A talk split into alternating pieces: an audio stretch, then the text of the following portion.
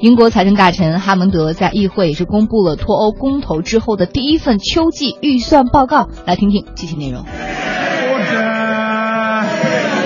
Statement the First Secretary of State and Chancellor of the Exchequer, Chancellor Philip Hammond. Mr. Speaker, it's a privilege to report today. 大家听到的刚才是这个议长主持这个秋季预算公布大会的一个现场哈。财政大臣哈蒙德说了，说虽然这个公投脱欧，英镑也贬值了，但是据 IMF 国际货币基金组织的预测，英国将是今年整个所有的发达经济体中经济增长速度最快的国家之一，而英国的失业率也是到达了十一年以来的最低水平。他说，五个月之前，英国民众决定脱离欧盟。那这个改变也将会变化，改导致这个英国经济的发展轨迹出现一个小小的变化。那在预算中呢，哈蒙德上调了近三年这个英国政府的预算赤字的评估，同时也罗列出了一些政府将扩大支出的计划，比如说要修好多路哈。那并且呢，他考虑到脱欧谈判启动之后存在的不确定性，还下调了二零一七年 GDP 增速的预期。详细情况呢，我们来连线一下中国银行驻英国伦敦的外汇交易员陈天泽。嗯，好，我们来连线一下。哦，天泽你好，哎，主持人你好，嗯，来给我们介绍一下，在这份秋季预算中哪些数据是比较值得关注的？呃，好的，正如刚刚您所说，呃，昨天呢，英国的财政部是发布了秋季的财政报告，那么这份报告呢，在市场呢是受到了高度关注，主要原因呢，这是这份财政报告呢是英国退欧公投以来，呃，首份呃财政报告。那么具体来看呢，其实我个人认为有两个要点。第一呢，就是关于这个英国政府这个预计的这个预算赤字。那目前来看呢，是二零一六年至二零一七年度的预算赤字扩大将会超过一百亿英镑。那么未来五年，英国财政部的公共借贷增加会超过一千两百亿英镑。那并且会放弃二零一九年至二零一二零二零年达到。呃，预算盈余的这个目标，那么整体具体来看，就英国政府扩大这个预算赤字，其实它用途很多。一方面呢，是要这个用于投资高价值的创新企业，同时呢，它也会有各种各样的这个就是投资计划，包括建立二百三十亿英镑的国家生产力投资基金，那么供未来五年投资。投资的话是将会集中在这个这个铁路、电信和房地产。那么同时呢，它会启动这二十三亿英镑的这个房地产的这个建设项目，其中呢是包括增加十四亿英镑的这个经济适用房的建设，也还包括这个十五亿英镑的这个投资用于建设这个英国公路。就整体来看，其实它主要这个英国政府这扩大财政预算，其实是用于这个铁公鸡项目的这个建设。那么其预计呢是希望在二零二零年的时候呢，能够将这个 GDP 的百分之一到百分之一点二是用于基础设施投资，而目前这个水平其实只有百分之零点八。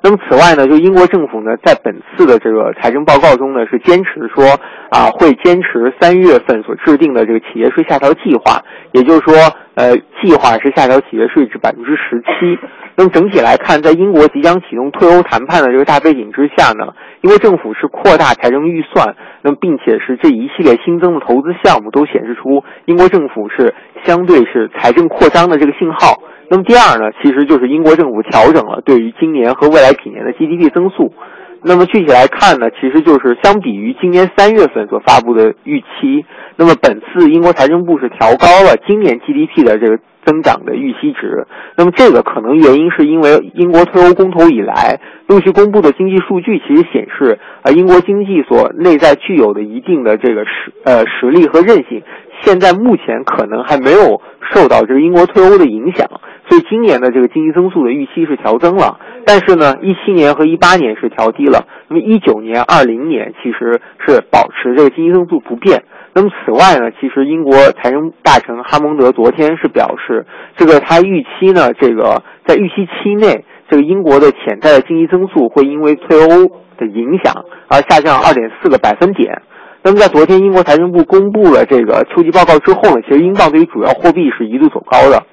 那么其中呢，英镑对美元是一一度上冲到了这个一点二四三零的位置，但之后由于美国公布了比较强的这个耐用品订单数据，引发这个美元汇率走高，所以英镑对美元其实之后是受累而回吐了涨幅。不过，但是如果我们看英镑对日元、英镑对于欧元的这个汇率，其实这两个汇率在英国秋季这个报告公布之后是整体是走高的。那么。需要注意的是呢，就是说这个英国财政部这个公布秋季报告之后，其实英国另外一个就是呃预算责任办公室，它其实是提出了一个就是说这个新政府的财政目标可能有百分之三十五的概率是没有办法实施实现的。嗯啊，就是嗯，我们也看到哈，其实总结起来，他这份预算报告的话，就可以说叫 by。Borrow borrow more 就借的更多，但 lower growth 就虽然你给出这么大的财政支出，但是未来的经济预期却出现了一个小小的下调。那我们看到有很多的这个批评之声，像一些反对党的议员，比如工党的议员就批评说，认为 Theresa May 的内阁根本就没有找到脱欧的好的对策。那另外呢，真的是有人也认为他们对于未来经济增长的预期 too grimy，就是太悲观了。因为我们也看到，像谷歌、Facebook 也说，在二零一七年之后还会对英国加大投。投资新建办公室什么之类的，能跟我们说说，真的这个 Theresa May 他们的内阁对于脱欧真的做好了准备吗？呃，其实现在关于这个方面的这个议题，其实目前并没有一个很明确的一个这个一个官方的一个消息啊，因为确实我们持续关注这个 Theresa May 政府他的多次的表态，其实一直会强调他会去帮助这个英国整体去。与欧盟去达成一个对于英国最佳的一个退欧的一个协议，但是其实他一直是并没有，或者说他呃并没有去公布他具体的一些谈判策略，包括他预期达到的目标，其实并没有啊，因为在他认为，其实就是如果过早的去这个去公布了这种所谓的谈判策略，那么可能会导致其在与欧盟的谈判过程中会出现所谓的信息不对称的劣势。那么我们看本周以来，其实有一个脱欧的一个最新的进展，就是英国的脱欧大臣这个戴维斯是会见了欧洲议会的这个主要负责这个英国退欧谈判的这个代表。其实呢是在本次的这个会谈之中呢，是双方的这个领导人呢是主要是为，呃英国这个启动脱欧谈判是做准备。那么双方讨论重点是在程序问题上。那么从会后欧洲议会领导人的讲话来看呢，其实欧洲议会现在对于英国退欧谈判的态度可能仍然是比较强硬的。那么他也就表示说，英国不能够在拒绝劳动力自由流动的情况下，享受商品、服务和资本的自由流动。当然，他们这种所谓强硬的这个表态，其实是有其背后的这个，就是这个背景是在于，就是因为后续欧洲多个国家即将迎来这个大选。那么这样的话，其实对于英国脱欧其实是一个所谓，它是可能会具有一种示范或者影响的这个作用，那必须要保持它这种较为强硬的这个对英的这个谈判的态度。嗯，好，关于英国脱欧的问题，我们以后会持续跟你连线。感谢陈天泽。